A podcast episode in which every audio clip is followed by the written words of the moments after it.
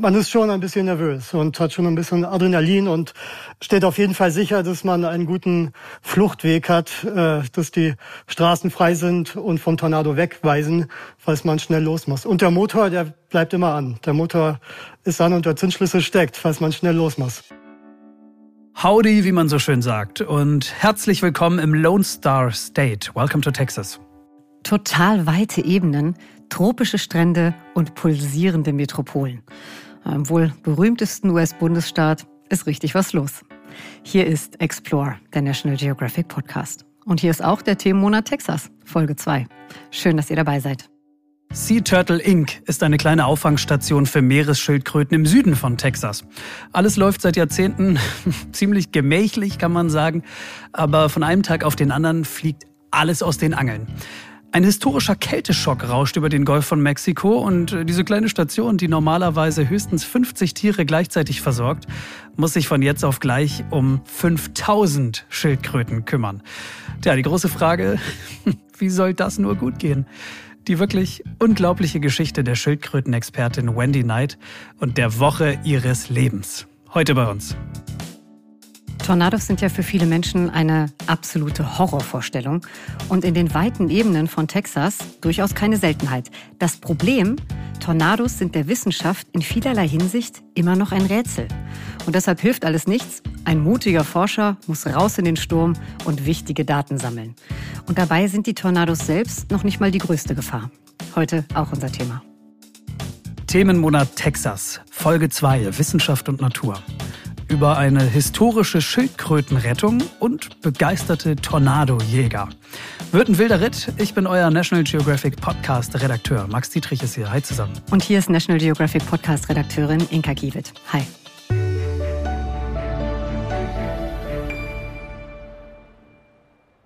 Ja, und rein geht's in Folge 2 zu Texas. Der US-Klischeestaat, der ist fast doppelt so groß wie Deutschland und bietet dementsprechend jede Menge Platz für spannende Geschichten und Abenteuer. Und abenteuerlich wird's heute, so viel können wir schon mal verraten. Aber bevor wir richtig einsteigen, gibt's zum Warmwerden wie immer unsere Top 3 Fakten aus dem Bereich Wissenschaft und Natur, die ihr so über Texas hoffentlich noch nicht wusstet. Und da hatten wir wirklich die Qual der Wahl. Der Wissenschaftssektor ja. ist riesig, die Natur vielseitig, aber diese drei Facts sind's geworden worden. Fakt 1. Die Krebsklinik fast 22.000 Mitarbeiter. Also was in Deutschland schon ein Großkonzern wäre, das ist in Texas ein einziges Krankenhaus. In Houston steht das MD Anderson Cancer Center, ein Krankenhaus der Superlative. Das Besondere, das Anderson ist ein Krankenhaus nur für Menschen mit Krebsleiden. Und auf seinem Gebiet ist es nicht nur eins der größten, sondern gilt auch als eins der besten der Welt. Menschen aus aller Herren Länder reisen nach Houston, um sich von den Herrscharen von Spezialistinnen und Spezialisten behandeln zu lassen. Ebenfalls unglaublich, allein im Geschäftsjahr 2019 hat dieses Krankenhaus fast eine Milliarde Dollar in seine Krebsforschung äh, investiert. Also da scheint es schon äh, jemand ernst zu meinen. Mhm. Fakt 2. Helium-Hauptstadt. Das Edelgas Helium ist extrem begehrt und die USA sind der größte Heliumerzeuger der Welt. Alle Luftballonfabrikanten, die wissen das wahrscheinlich. ähm, ist ja, ja, immer in den, in den Luftballons äh, drin Helium, sofern sie denn nach oben steigen sollen. Äh, mhm. Ich als Normalo habe davon jetzt noch nie gehört. Also ja, Helium also, Hauptstadt Texas. Wenn du also wenn du auf einem Kindergeburtstag früher auch mal so einen Helium-Luftballon in der Hand hattest, dann mhm. kann es wirklich gut sein, dass das Helium darin aus Texas kam. Ach was, okay. Helium ja. made in Texas. Verstehe. Genau. Also, etwas außerhalb der texanischen Stadt Amarillo liegt nämlich die Federal Helium Reserve, ein unterirdischer Heliumspeicher, in dem die USA aus strategischen Gründen über Jahrzehnte gigantische Mengen an Helium zurückgehalten haben. Die Edelgasindustrie in der Region ist so groß, dass es in Amarillo sogar ein Helium Monument gibt und sich die Stadt The Helium Capital of the World nennt. Ja, das, das wird sich allerdings bald ändern. Die US-Regierung hat entschieden, die Heliumproduktion in Amarillo aus Kostengründen einzustellen und die Restbestände zu verkaufen. Ja, die Stadt wird damit eine fast 100-jährige Industrie für immer verlieren. Okay, aber dafür hat eine andere texanische Stadt ein paar Millionen äh, neue Untermieter dazugewonnen. Mhm. Und damit kommen wir zu Fakt 3, der heißt Brückenbewohner. 1,5 Millionen Fledermäuse, die in einer riesigen schwarzen Wolke den Großstadthimmel verdunkeln. In der texanischen Metropole Austin ist das im Sommerhalbjahr völlig normal. Es sind mexikanische Bulldog-Fledermäuse. Die wandern von Mittel nach Nordamerika und jedes Jahr in Downtown Austin äh, legen die unter einer großen Brücke einen Zwischenstopp ein für ein paar Monate. Sind dann äh, einige Zeit in der Stadt über den Sommer und kommen dann jeden Abend eben unter dieser Brücke rausgeschossen äh, und gehen auf Jagd. Das muss ja ein Wahnsinnsanblick sein, ne? wenn die sich da zusammen in den Nachthimmel schrauben. Das, mhm. das, das stelle ich mir spektakulär vor. Ja, voll. Da hat sich auch ein richtiger Hype entwickelt. Kein Wunder, mit dieser riesigen Kolonie mitten in der Stadt ist Austin ziemlich einmalig in Nordamerika. Äh, deshalb steigt übrigens auch einmal jährlich auf genau dieser Brücke das Fledermaus-Festival. Ähm, und falls ihr mal in Austin seid und Fledermäuse gucken wollt, die Behörden empfehlen, zum Fledermäuse gucken nahe der Brücke ruhig eine alte Jacke anzuziehen, die euch nicht mehr ganz so wichtig ist, weil es kann gut sein, äh, dass ihr ein bisschen äh, Fledermauskacke abkriegt. Also, das Krebskrankenhaus, der Helium-Hotspot und die Fledermausbrücke. Unsere Top 3 Fakten aus Wissenschaft und Natur in Texas. Na dann, ab ins erste Hauptthema dieser Episode. Ich, äh, ich freue mich da total drauf. Mhm. Texas, the Lone Star State. Also das sind nicht nur die unendlichen Weiten in der Wüste oder im Grasland, sondern eben auch hunderte Kilometer Küstenlinie am Golf von Mexiko. Und genau dahin verschlägt es mich und euch jetzt als erstes, denn über diese Region hat Max recherchiert und ich glaube, jetzt sind wir alle sehr gespannt, welche Geschichte du da mitgebracht hast für uns. Ja, Texas äh, ist ja nicht nur das Zuhause von, von Rindern, von Kojoten oder von Fledermäusen, mhm. äh, wie wir gerade eben gehört haben, sondern auch von Meeresschildkröten. Zu Tausenden bevölkern sie den Golf von Mexiko und äh, nutzen eben die weiten Strände dort zur Eiablage. Von den sieben Arten, die es weltweit gibt, findet ihr fünf Arten in Texas. Das ist also wirklich ein großer Naturschatz, den die Texanerinnen und Texaner da haben, weil alle Arten davon gefährdet sind. Mhm. Also Schildkröten, darum geht's. So viel hast du ja vorhin schon mal verraten. Genau. Ja. Und eben um diese kleine Auffangstation und die Woche ihres Lebens. Mhm. Ja. Diese Station liegt im texanischen nirgendwo auf einer kleinen Insel, South Padre Island. Es ist ein bisschen verschlafen, mhm. jeder kennt jeden und das Leben dort ist normalerweise sehr ruhig, sehr gemächlich. Da, wo ja. sich so Hase und Igel Gute Nacht sagen, kann man so genau. sagen. Genau. So, da hat sich auch die letzten 40 Jahre nicht viel dran geändert, bis die Stationscrew eines Morgens zur Arbeit kam und eine hunderte Meter lange Schlange aus Autos vor dieser Station stand und jedes dieser Autos voll beladen war mit Schildkröten. Mhm. Und plötzlich musste sich diese Station eben, die normalerweise höchstens 50 Schildkröten gleichzeitig versorgt, um 5000 Nein. Schildkröten auf einmal kümmern. Also zwei Nullen noch hinten dran. 5000? Das kann man. Ja, 5000. Das kann man nicht schaffen, oder? Ja, das ist ziemlich unglaublich, aber es ist irgendwie schaffbar gewesen. Okay. Nämlich, wenn eine ganze Stadt zusammenhält und jeder bis ans Limit geht. Mhm. Und davon handelt diese Geschichte. Okay, also zumindest mich hast du jetzt am Haken. Äh, Na, wunderbar. Vielleicht mal zuerst, mit wem hast du denn gesprochen? Ich habe mit Wendy Knight gesprochen. Sie ist die Chefin von Sea Turtle Inc. Das ist besagte Auffangstation. Und diese Station äh, finanziert sich durch Spenden und kümmert sich eben um verletzte Schildkröten, macht sie wieder fit und ähm, wildert sie dann wieder im Golf von Mexiko aus. Mhm. Und wann, wann ist das Ganze passiert? Wann hat das Ganze stattgefunden? Du, das ist noch gar nicht so lange her. Äh, Anfang 2021 war das, im Februar. Und ähm, das ist das Tolle an dieser Geschichte diese ganze Nummer ist genau so passiert. Und für Wendy ist es wirklich die Geschichte ihres mhm. Lebens. Damit wir mal wissen, wo wir uns gedanklich gerade befinden. Wo, wo ist denn diese Station? Wo ist die Insel?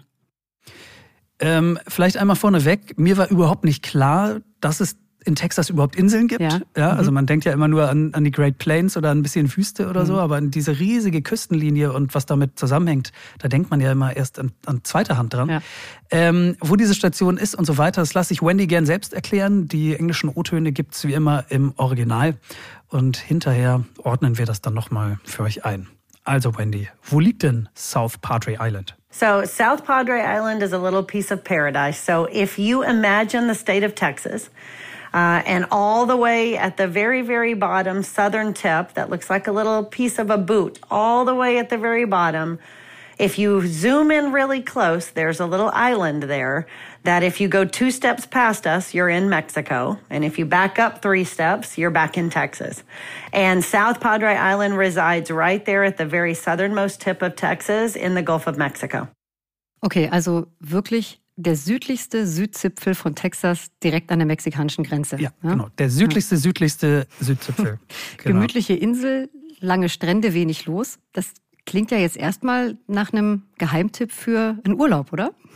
Ja, Absolut. South Padre Island is warm and balmy. It's, you know, a beach resort almost 12 months a year.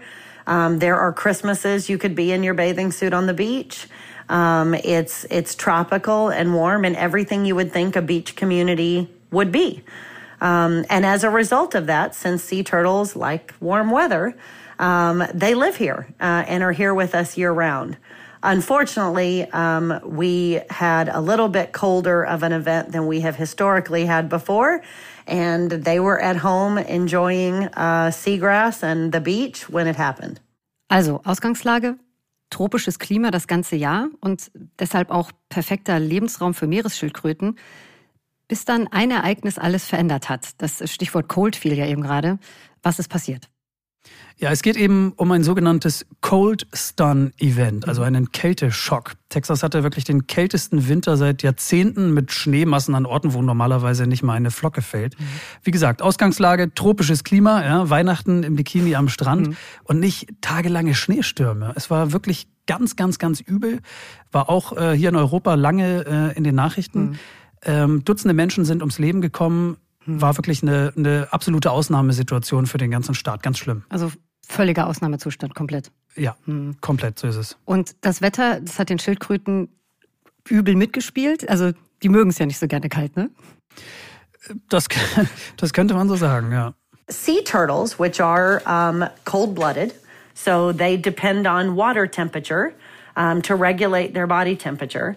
Um, that's why one of the reasons they really love Texas is our warm weather.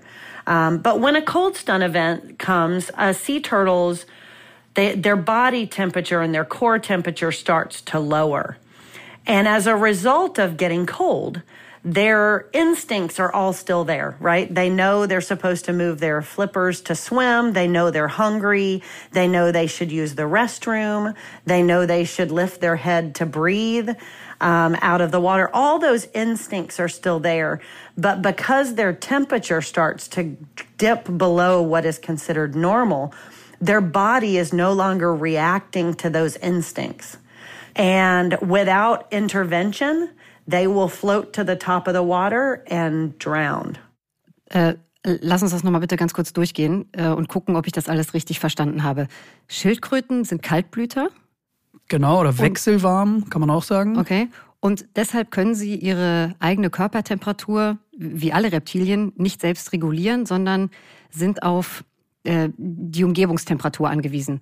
Genau. Und als das Wasser durch den Kälteschock so abgekühlt ist, konnten sie sich dann nicht mehr bewegen. Sie waren also äh, nicht tot, sondern komplett gelähmt. So? so ist es, ja. Äh, runtergefahren quasi. Mhm. Und Wendy hat es gesagt, auch die Atemreflexe äh, setzen da schon mal aus, beziehungsweise werden langsamer. Und im schlimmsten Fall können Schildkröten daneben ertrinken. Okay, soweit habe ich es bisher verstanden. Genau, so das Ding ist, so kleinere Kälteeinbrüche, das ist relativ normal. Damit hat Wendy schon oft Erfahrung gemacht und auch damit, äh, deshalb mal mehr Schildkröten auf einmal zu versorgen. Darauf sind die vorbereitet. Mhm. Das normale Prozedere ist dann, man weiß von einem lokalen Kälteeinbruch, befährt diese Region idealerweise mit einem Schiff und äh, sammelt dann die Schildkröten, die zu schwach sind und gelähmt an der Oberfläche treiben, ein, äh, bevor sie ertrinken und bringt sie dann in die Station. Mhm. Und so war das auch dieses Mal geplant. Und Wendy dachte ehrlicherweise, dass die Sache dann erledigt ist. So we were ramping up for what was going to be a big storm for us, which would be somewhere between 700, 800, maybe a thousand sea turtles. Um, it was probably not until February 14th that we started going, okay, I don't think this is going to be a normal event. And within the first 24 hours, we had over a thousand turtles rescued. And it was about 3 a.m. on Valentine's Day morning uh, that I was sitting here in the facility we're, we're talking in now, surrounded by about 600 sea turtles just in this location, realizing that we were about to do something that was going to break records uh, and be something people talked about for a long time. Also genau so klingt es. Breaking Records. Also als es nach nur 24 Stunden schon knapp 1000 Schildkröten waren und äh, ja, die Schneestürme immer noch nicht vorbei waren, hat sie gemerkt, oha, das, das könnte was Größeres werden. Genau, und ja. ab jetzt bricht in der Geschichte wirklich das völlige Chaos los. Mhm. Äh, Wendy, die weiß, dass die Kälte noch für Tage anhält, sie jetzt schon an der absoluten Kapazitätsgrenze sind. Mhm in der Station arbeiten, das muss man dazu wissen, nur eine Handvoll Festangestellte und ein paar Freiwillige. Okay. Sprich, das ist nicht zu schaffen, wenn noch mehr Tiere ankommen. Und dann dachte ich, es geht ja irgendwie gar nicht noch mehr. Mhm. Und der eigentliche Super-GAU, der, der kam dann äh, direkt im Anschluss. Was für einer? Was kam? Äh, genau, ein Stromausfall äh, in oh dem Gott. Fall. Auch das war groß äh, in, den, in den Nachrichten, mhm. dass da weite Teile von Texas über Tage wegen des Kälteschocks keinen kein Strom hatten. Oh Gott. Was hat das für Wendy bedeutet und ihre Crew? Ja, das heißt, ähm, sie und die Crew, die waren ja eh schon am Limit und mussten mhm. dann auch noch ohne Strom arbeiten. Wahnsinn. Ja, also kein Licht, keine Heizung, kein fließend Wasser, Supermärkte zu, weil ausverkauft, weil die Leute eben so Hamsterkäufe getätigt mhm. haben. Ne? Tankstellen dicht, weil ausverkauft. Also es ging nichts mehr. Mhm. Das heißt, in einer Situation, in der man sich eigentlich nur noch zu Hause einigeln möchte und nur auf Hilfe warten kann, muss man dann auch noch tausend Schildkröten versorgen, die ganz, ganz dringend Wärme brauchen. Genau, und für die kein Platz mehr war. Also diese Station platzte aus allen Nähten. Äh, Wendy war völlig am Ende und stand dann mitten in der Nacht allein auf dem Parkplatz ja, und wusste nicht mehr weiter. Uh, that night uh, that I was just describing to you uh, at 3 a.m., I was standing in front of the education building of our facility in the dark. Uh, by that time, we'd all lost power. Uh, and there was no heat, um, and no water. Uh, the water pumps weren't working, and I was standing out in the parking lot because there was better light there um, from the moon, thinking we're going to run out of room. Um, what do we do? And as I was standing there looking out at the parking lot, across the parking lot in the distance, about two football fields, is the convention center. Uh, and we got on the phone the minute daybreak happened the next morning and said, Look, we don't know what to do. We're out of room. Can we bring them to you? And without hesitation, they said, Absolutely, bring them on. Also, es war kein Platz mehr. Und dann haben sie die Schildkröten rüber ins Convention Center, ins Kongresszentrum geschafft. Genau, haben die, haben die alle rübergerödelt. Es ging da wirklich nur noch um Platz im Trocknen. Also die, mhm. die Schildkröten brauchen auch kein Wasserbecken, die müssen nicht schwimmen für die paar Tage. Die müssen einfach in Ruhe irgendwo liegen können, wo ihnen nichts passiert, äh, bis es wieder wärmer wird. Aber das klingt ja jetzt erstmal gut, dass das alles geklappt hat. Also ein richtiger Hoffnungsschimmer für Wendy, oder? Ja, ja, ja, wobei, machen wir vielleicht ein Jein draus. Mhm. Wir haben dann alle Tiere rüber geschafft, äh, sind zwei Stunden schlafen gegangen und dann morgens direkt wieder hin, um die Tiere zu versorgen. Und dann eben der absolute Schock, von dem wir eingangs schon gesprochen hatten. Vor diesem Convention Center stand eine hunderte Meter lange Schlange an Autos, also wirklich Autos, soweit das Auge reicht, die komplette Straße runter. Und Wendy hat sich natürlich gefragt, was wollen die denn alle hier? Mhm. Äh, bis sie gesehen hat, dass alle diese Autos teilweise bis unters Dach, das muss man sich vorstellen, mit Schildkröten äh, vollgeladen waren. Also das ist ein ernstes Thema, aber das Bild ist auch ein bisschen lustig und skurril. aber, ja, absolut. aber wie ging's weiter? Eine Wagenladung Schildkröte, ja. hier bitte. Genau. Ähm, ja, sie und ihr Team dachten natürlich, sie hätten bis dahin alles soweit im Griff. Aber nein, dieser Kälteschock, der war so enorm, dass überall an der texanischen Küstenlinie eben Schildkröten angespült worden sind. Und die Menschen haben die aufgesammelt und dann eben hingebracht. Mhm. Und plötzlich waren es nicht mehr nur, also nur in Anführungszeichen, mhm. ne? also nur tausend Tiere, wie in diesem Worst-Case-Szenario von ihr beschrieben. Also tausend waren schon das Worst-Case-Szenario, ja. sondern, sondern plötzlich eben 5000 Schildkröten. Wahnsinn. Und drumherum Schneesturm und Stromausfall. Also ich kann mir das nicht Absolut. so wirklich vorstellen. Ja. Nee, und das sind eben die Arbeitsbedingungen. Ne? Mhm. Draußen tobt der Sturm, äh, drinnen ist eiskalt, weil Heizung geht nicht, Licht geht nicht, nichts mhm. geht. Und was man sich vor Augen führen muss, viele dieser Schildkröten, die waren riesig. Mhm. Ja? Also da waren welche dabei, die um die 150 Jahre auf dem Buckel hatten. Ähm, die waren 130 Kilo schwer Boah. und so groß wie ein Kinderplanschbecken. Also so ein Viech musst du ja auch erstmal bewegen. Ja, ne? ja. Und äh, Wendy, also die muss doch völlig am Ende gewesen sein, oder? Die war fertig? am Ende. Ja. ja. die war fertig. Die wussten nicht weiter und ähm, dann hat ihre Kollegin ja, in erster Linie irgendwie auch so ein bisschen aus Verzweiflung einen Aufruf im Internet gestartet und hat um Hilfe gebeten. Hey, Inka, und, und dann ging's los. By probably 24 to 36 hours, we had thousands of people coming. People driving from San Antonio and Houston, which are four to six hours away, showing up asking what they could do to help. All of these volunteers that were working, you know, we were standing in the convention center at 3:30 in the morning surrounded by almost 5,000 sea turtles. It was it was backbreaking work for days on end. And the volunteers were going home to a house with no power and no electricity, to no water, to by day 4 and day 5 grocery stores that were out of groceries and gas stations that were out of gas and we just kept going and people kept showing up and help kept coming. Um, and just the gratitude and the servanthood of the community was, I mean, inspiring to us. Ganz klar, nächster Gänsehautmoment. Ich, ich liebe solche Geschichten und es ja, ist wirklich so, wie Wendy sagt, es ist inspiring. Mhm. So, wie sieht denn dann, wie sah die Lage in dem Kongresszentrum aus? Da gab es ja auch keinen Strom, oder? Nee, da gab es keinen Strom, da gab es gar nichts. Also es waren chaotische Zustände. Mhm. But remember, the convention center had no power either. And that main area was just too cold. It was the ceilings were too high, the room was too big, and we just could not get the temperature to a safe place to put the turtles in there. So we took over the entryway and the hallways and all the lower ceiling areas, a couple of football fields worth every time we thought we had a good plan, that we were ready for the volume, the volume just got bigger and bigger.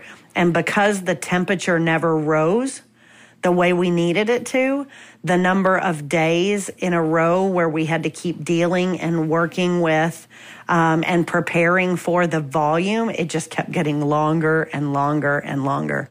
Also immer mehr Schildkröten, die tagelang dort liegen bleiben mussten, weil es einfach nicht wärmer wurde. Und die liegen da überall in den Gängen. Habe ich es richtig verstanden? Genau, also ähm, sie hat es erklärt, der mhm. große Hauptsaal, der war einfach nicht warm zu kriegen, also lagen die Tiere überall, was nicht der Saal war. Ja, also Reihe an Reihe, Tausende in den Gängen, im Eingangsbereich. Ähm, dann hat dieses Convention Center einen Souvenirshop, die lagen dann in dem Souvenirshop zwischen den Kuscheltieren und Postkarten und so weiter. Ich habe Fotos gesehen, ähm, wie sogar die Klotüren ausgehängt wurden Nein. und sogar in den Kloräumen äh, lagen die Schildkröten äh, auf dem Boden. Also einfach Tausende, Wahnsinn. überall in diesem ganzen riesigen Gebäude. Also ich finde das alles unvorstellbar, aber viele Menschen haben mit angepackt. Die Schildkröten waren drin. Also es ist klar, ne? Alles etwas improvisiert. Aber für ja. mich klingt das so im Großen und Ganzen, scheint ja in diesem Moment erstmal alles gut gewesen zu sein. Oder? Ähm, Oder? Ja. also äh, diese Geschichte hat so viele Wendungen, es ist einfach herrlich. Äh, mhm. Das nächste Problem, es ließ nicht allzu lange auf sich warten. A cold stunned turtle, all they need is to be left alone and to gradually let their body temperature self regulate. So things didn't get wonky until they started waking up. Um, so by day um, by day six or so, they started to uh, wake up, and the temperature was not participating the way that it needed to participate. And so we had to keep them inside. In a normal cold stun, as they wake up, we'd take them out. It's, it's Texas. It's probably 90 degrees by then. We'd take them out. We'd release them on the beach and they'd go back among their lives.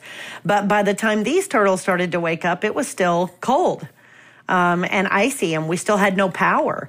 Um, that's when we had to get really creative. Nein, ich habe äh, darüber habe ich noch überhaupt gar nicht nachgedacht. Was machst du denn, wenn die Schildkröten alle plötzlich wach werden, weil sie sich dann langsam erholt haben. Was, was, was machst du mit denen? Wohin mit denen? Exakt, ja. Vor allem ohne Strom. Ne? Ja, also, also hunderte Helferinnen und Helfer sind dann wirklich mit Taschenlampen und Stirnlampen und Kerzen im Stockdunkeln zwischen den Schildkröten rumgekrochen in diesem riesen Convention Center und haben versucht, äh, diese aufgewachten äh, Schildkröten voneinander zu trennen, damit die sich nicht verletzen in der Enge gegenseitig und im Dunkeln. Ja. Äh, weil raus konnten sie nicht, auch nach äh, einer Woche war das immer noch mhm. viel zu kalt. Ja, wir reden hier nicht von ein, zwei, drei Tagen, sondern äh, dieses ganze, dieser ganze Wahnsinn ging, ging über eine Woche. Wahnsinn. Chaos, jeden Tag, die ganze Zeit rund um die Uhr. Ich weiß nicht, ähm, also ob ich das dann, wenn die Stelle durchgehalten hätte, weiß ich nicht. Nee, ich auch nicht. Ja. Ähm, es hat sich immer mehr gezogen. Sie haben selber natürlich die ganze Zeit geglaubt, ja, nee, morgen ist das vorbei. Mhm. Ja, nee, morgen ist das vorbei. Und dann kam immer noch ein Tag dran und noch ein Tag dran. Und erst nach acht oder neun Tagen hat sich das Wetter dann endlich gebessert und die Schildkröten konnten dann äh, wirklich in einer letzten Kraftanstrengung auf ein riesiges Schiff verladen werden. Und dann wurden sie eben peu à peu äh, wieder im Golf von Mexiko ausgesetzt. Das ist aber schön. Das, das, das nenne ich mal ein Happy End. Gut, also mhm. Wendy, die muss jetzt erstmal aus den Latschen gekippt sein, aber zumindest ein Happy End. Ja, sie hat mir, sie hat mir tatsächlich erzählt, sie haben äh, danach erstmal für eine Woche den ganzen Laden dicht gemacht, haben alle nach Hause geschickt, um wieder Kraft zu tanken. Ähm, aber sie schaut natürlich auch äh, auf die positive Seite und sagt, sie und ihr Team, no worries, wir sind jetzt abgehärtet bis in alle Zeit. Ja, das glaube ich auch. I think this is a defining moment for us. And what you're going to see that we contribute to the worldwide population of sea turtles, um, we're committed. Um, we're excited, we're invigorated, and I think now we know who we are and what we're capable of doing. Gestärkt aus der Sache rausgehen und wissen, dass man sich im Zweifelsfall auf die Menschen um einen herum verlassen kann. Also, Max, was für eine unfassbare und ich kann es nur noch mal sagen inspirierende Geschichte. Ja, echt, oder? Ja, Find absolut. Auch. Ja. Total super. Ich kann mich auch gar nicht erinnern, dass wir so eine Geschichte auch mal nur annähernd schon mal hatten nee, hier Explore. Nee, ja. überhaupt nicht. Ja. Ähm, an dieser Stelle viele Grüße nach South Padre Island in Texas und alles, alles Gute. Wendy Knight von Sea Turtle Inc. Ähm, Dankeschön, dass Sie diese, diese tolle Geschichte mit uns geteilt haben. Ja, vielen Dank.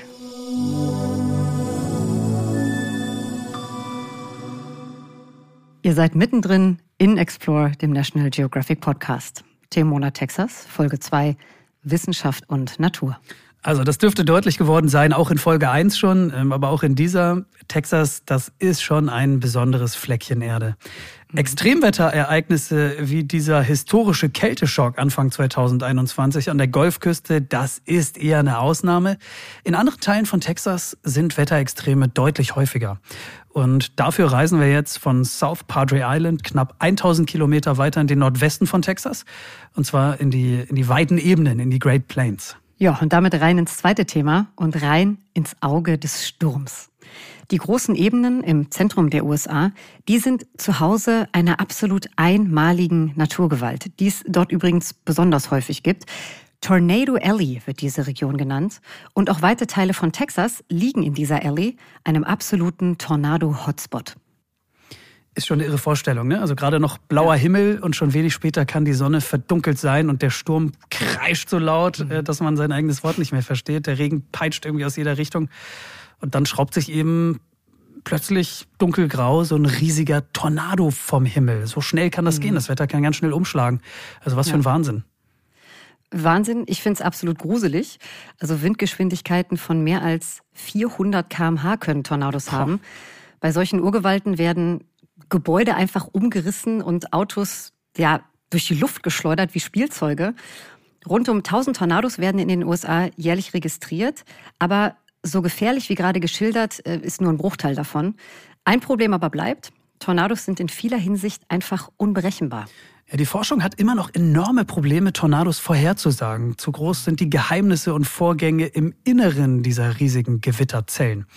Tja, da hilft alles nichts. Immer wieder aufs Neue müssen mutige Expertinnen und Experten raus, irgendwie raus in den Sturm und wichtige Daten sammeln, um die großen Rätsel der Tornados dann vielleicht eines Tages doch vollumfänglich knacken zu können. Hallo, ich bin Johannes Dahl. Ich bin Professor an der Texas Tech University in Lubbock, Texas. Und ich befasse mich vor allem mit Tornados und Unwettern und speziell, wie diese Systeme entstehen. Johannes Dahl lebt und forscht seit Jahren in der Tornado Alley im westlichen Texas. Wir haben ein super spannendes Interview über einen teilweise halsbrecherischen äh, Job mit ihm geführt. Und an seinen ersten wahrhaftigen, wirbelnden Tornado kann er sich noch gut erinnern. Das hat sich eingebrannt. Also Das erste Mal, als ich einen Tornado gesehen habe, war ich noch blutjung, 22 Jahre alt. Und da war ich mit Freunden in den USA Tornados jagen.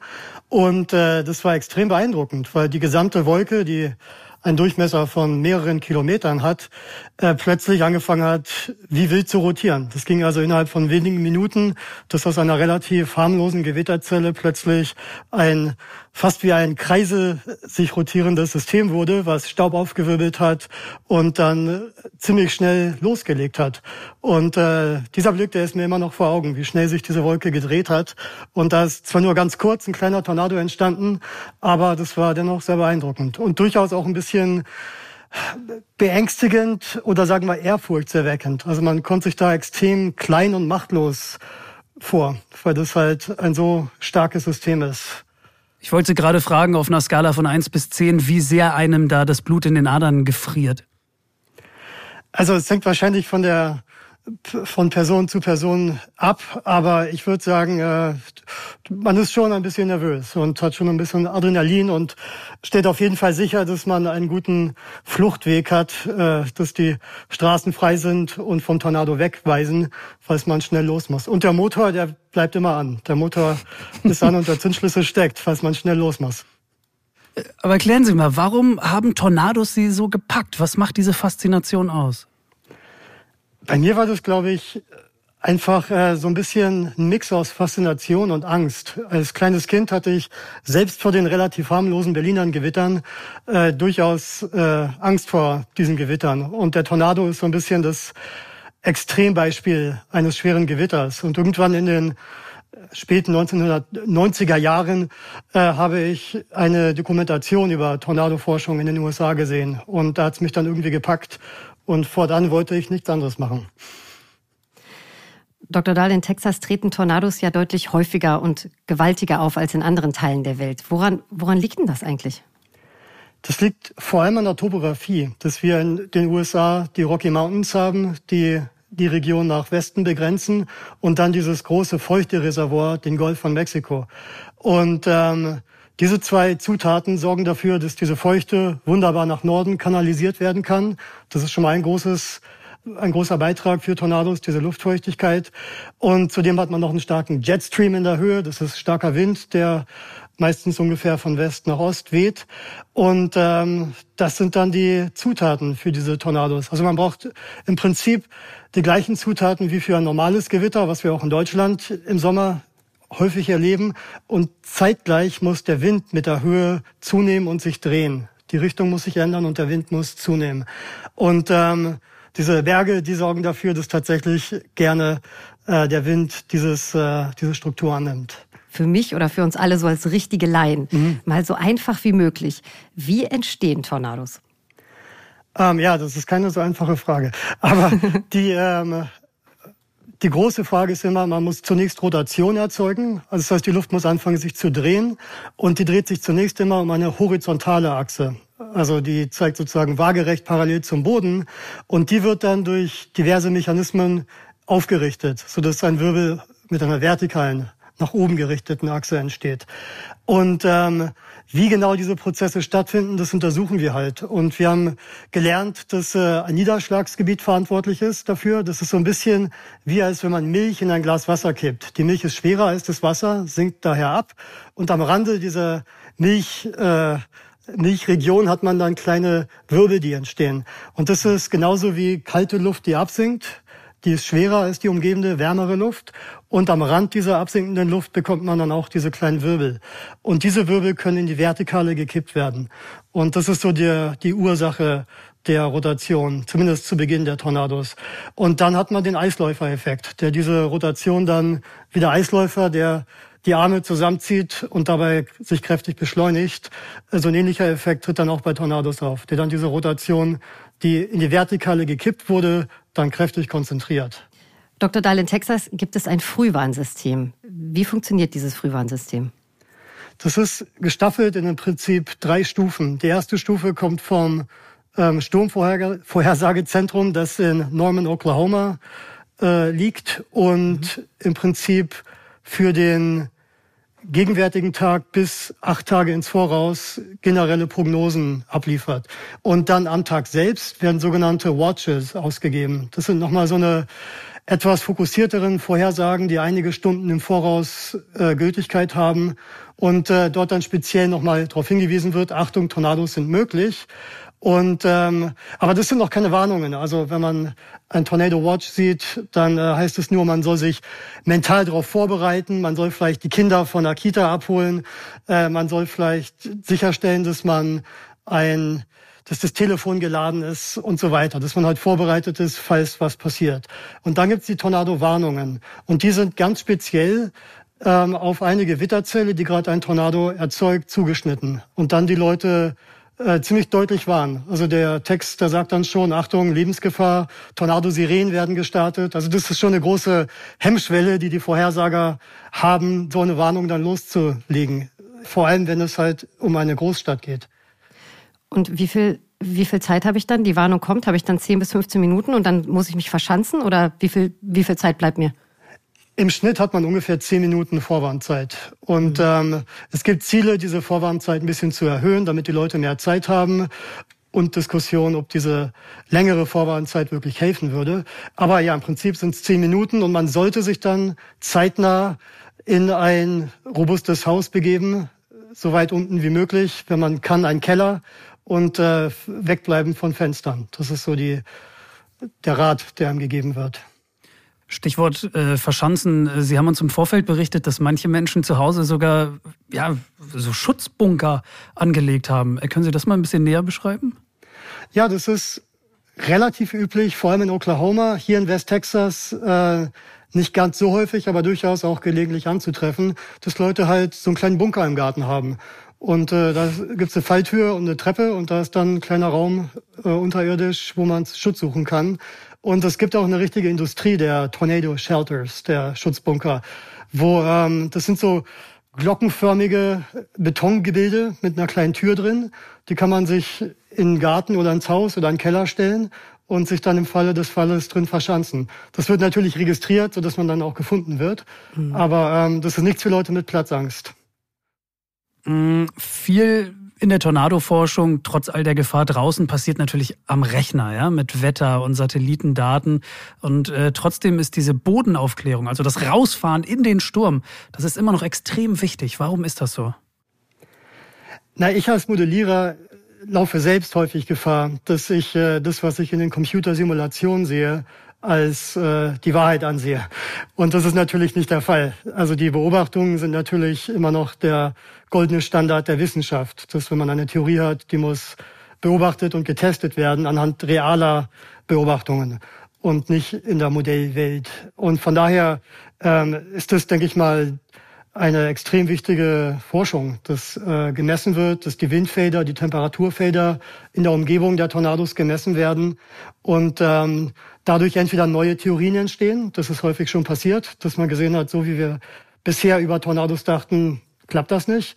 Oder auch, dass halt die Modellsimulationen, die man hat, validiert werden. Dass man halt sehen kann, okay, die Simulation, die ist tatsächlich, was diese Aspekte angeht, realistisch. Sie sind also auch ab und zu bei der Bodenaufklärung dabei. Wie müssen wir uns das denn genau vorstellen? Wie, wie läuft das ab, wenn Sie Bodenaufklärung betreiben? Hier in Texas haben wir mobile Radargeräte und mobile äh, Messplattformen. Das sind sogenannte Sticknets. Das sind kleine Wetterstationen, die kann man äh, sehr schnell äh, mit einer gewissen Kraftanstrengung zwar, aber dennoch sehr schnell ähm, am Boden abstellen und äh, dann Messungen starten. Und ähm, natürlich die ganze Zeit die Vorhersagen sich anschaut und ähm, sieht, wo die größte Chance ist, Tornados zu sehen und sich dann dort gelegentlich bei blauem Himmel äh, irgendwo platziert, wo man meint, dass es dann später losgeht und dann wartet. Und dann irgendwann geht's, wenn man es gut gemacht hat, los, manchmal nicht. Da sitzt man dann den ganzen Tag unter einem blauen Himmel und erfährt dann einen sogenannten Blue Sky Bust. Da passiert dann gar nichts. Oder äh, man nimmt dann halt die Messungen vor. Und dann platzieren die halt die Radargeräte so passend wie möglich in der Nähe des Gewitters und versuchen die Messungen, die uns da gerade am meisten interessieren, vorzunehmen. Mhm. Komisch, Dr. Dahl. Also so Tornadoaufklärung direkt am Sturmrand, das hatte ich mir ganz anders vorgestellt, als Sie, äh, so wie das in meinem Kopf gerade passiert, im Campingstuhl äh, mit eingecremter weißer Nase unter blauem Himmel. Gelegentlich ist es tatsächlich so, dass man wartet, äh, sich einen Football zuwirft und nichts passiert. Aber dann geht's halt von einem Schlag auf den nächsten mit sehr viel Adrenalin los, wenn dann plötzlich tatsächlich was entsteht. Und dann muss man plötzlich äh, sich schnell positionieren, um dann Messungen vorzunehmen. Und dann ist es vorbei mit der Entspannung. Wie, wie gefährlich ist denn das für Sie, wenn es dann mit der Messung losgeht? Ich würde sagen, die größte Gefahr kommt meistens von Blitzen und von anderen Autos. Denn äh, das ist so, dass Stormchasing schon ein Volkssport geworden ist. Und gerade wenn man an einem Wochenende unterwegs ist und in Oklahoma zum Beispiel äh, zutage ist, kann es vorkommen, dass man Hunderte, wenn nicht sogar Tausende von Menschen begegnet, die alle Tornados gucken wollen. Und dann entstehen Staus, dann entstehen äh, Ansammlungen von Autos auf der Straße, die alles blockieren. Dann gibt's Leute, die auf die Straße rennen, erratisch fahrende Leute. Also man hat tatsächlich eine ziemlich große Gefahr vor äh, Autounfällen. Gar nicht so sehr vor Tornado, weil wenn man jetzt nicht ganz unvorsichtig ist, kann man sich von dem eigentlich relativ gut fernhalten. Also sind die hysterischen Chaser gefährlicher als der Tornado selbst? Kann man, glaube ich, durchaus so sagen, ja. Wie schauen Sie denn als Profi auf diese Chaser? Ach, insgesamt muss ich sagen, habe ich da ein ziemlich äh, familiäres Verhältnis und äh, die Leute unterstützen uns sogar ein bisschen. Also wir hatten schon Leute, die uns auf jeden Fall Platz gemacht haben, wenn wir mit unserem Radar irgendwo messen wollten und auch Leute, die angeboten haben, mit ihrem Auto äh, zu gucken, wo noch gute Plätze sind, um das Radar zu platzieren. Also ähm, ich hatte bis jetzt noch keine schlechten Erfahrungen gemacht. Ähm, für einen Platz in der ersten Reihe, da werden manche Chaser auch richtig erfinderisch. Äh, Sie haben mir im Vorfeld von Leuten erzählt, ähm, die sogar so, ähm, so gefakte Messinstrumente an ihren Autos befestigt haben, damit man äh, ja, sie für Profis hält und durchlässt in die erste Reihe. Ja, ich weiß nicht, was mit den Leuten los ist. Ob die vielleicht, ähm, ich weiß es nicht, zeigen wollen, dass sie doch auch Profis sind und deshalb die ganzen Geräte auf dem Dach haben. Aber ich muss dazu sagen, gelegentlich gibt es Leute, die dann, die dann tatsächlich sinnvolle Messungen machen und die auch mit den Wissenschaftlern teilen. Also ich glaube, dass er, das ist ein ziemlich großer Stolz, wenn die Leute beitragen können, sei es mit Bildern oder mit äh, Messungen. Also ich äh, schreibe gerade eine wissenschaftliche Arbeit und habe dazu Bildmaterial gesucht und habe äh, willkürlich äh, Stormchaser angeschrieben, von denen ich gutes Material entdeckt habe. Und die haben alle sofort und sehr froh ihre Bilder geteilt und mir erlaubt, die zu verwenden. Also ich glaube schon, dass da eine, äh, ein kleiner wissenschaftlicher Anspruch schon dahinter steckt bei den meisten. Dr. Daltonados sind äh, vergleichsweise immer noch schlecht erforscht. Ne? Das Verständnis, das ist rudimentär. Warum, warum ist das so? Ja, das stimmt. Ich glaube, man kann es nicht so klar sagen, wie gut etwas erforscht ist. Wenn man vergleicht mit vor 50 Jahren, wie gut die Tornados mittlerweile erforscht sind, würde man sagen, dass wir schon eine große Menge wissen. Aber natürlich gibt es immer noch Details, die wir nicht verstehen. Und ähm, das Hauptproblem sind, glaube ich, tatsächlich die Messungen, dass man äh, halt sehr schwierig die relevanten Teile des Gewitters messen kann, äh, in denen jetzt der Tornado entsteht. Und auch was Modellsimulation angeht, dadurch, dass der Tornado so klein ist, relativ gesehen im Vergleich zur gesamten Gewitterzelle, ähm, ist es sehr schwierig, den Tornado exakt aufzulösen und gut zu modellieren. Also wenn man jetzt die gesamte Gewitterstruktur mit modellieren möchte und gleichzeitig noch den Tornado sehr gut äh, darstellen möchte, das ist einfach rechenleistungsmäßig momentan kaum möglich. Also jetzt langsam, glaube ich, kommen wir in das Regime, wo das möglich ist. Aber dann sind wieder die Simulationen so komplex, dass es schwierig ist, die überhaupt zu analysieren. Das ist dann genauso komplex wie das reale Gebilde, äh, so dass man dann als Wissenschaftler vor den Daten steht und immer noch nicht weiß, was man damit machen soll. Also das äh, ist irgendwie schwierig. Welche großen Geheimnisse schlummern denn noch in den Tornados? Also welche möchten Sie unbedingt noch lüften in Ihrer Karriere? Also ich glaube tatsächlich die der gesamte Zyklus des Tornados. Die Entstehung, die wir, glaube ich, jetzt einigermaßen können. Weiß ich nicht, ob ich das bereuen werde, dass ich das gesagt habe. Aber ich glaube, die Entstehung, ähm, da haben wir jetzt mittlerweile ein relativ robustes Bild für. Dann die Intensivierung, die ist noch relativ unverstanden. Ein Hinweis darauf, dass es noch Forschungsbedarf gibt. ist die Tatsache, dass ca. 70 Prozent aller Tornadowarnungen Fehlalarme sind.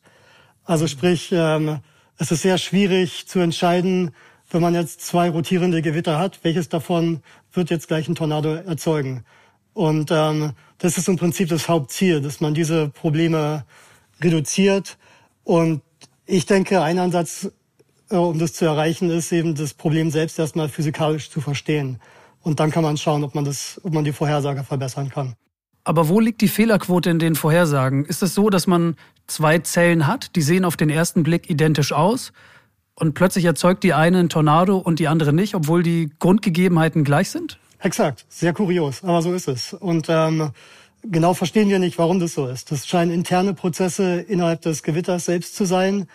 Und ähm, das ist ein Teil der aktuellen Forschung auch, um zu verstehen, äh, warum entsteht kein Tornado, wenn man eigentlich erwarten würde, dass einer entstehen sollte. Und in Modellstudien äh, kann man sehen, dass das extrem stochastisch ist, dass man einfach ein Parameter ein kleines bisschen ändert und plötzlich entsteht kein Tornado mehr. Ändert man den Tornado zurück, entsteht ein sehr kräftiger, langlebiger Tornado. Selbst wenn wir verstehen, wieso das passiert, wäre es halt sehr schwierig, das zu messen in der Realität, weil man müsste ja diese Parameter dann auch äh, messen können mittels Radar oder so. Das kann man nicht. Also selbst wenn wir das verstehen würden, heißt das noch nicht, dass dann die Vorhersage davon profitiert. Eine Menge zu tun, äh, das können wir, können wir so festhalten. Es gibt noch viel Forschungsbedarf und äh, dafür wünschen wir Ihnen alles erdenklich Gute. Dr. Johannes Dahl von der Texas Tech University, vielen Dank für dieses spannende Gespräch. Es war ganz toll. Dankeschön. Vielen Dank. Herzlichen Dank.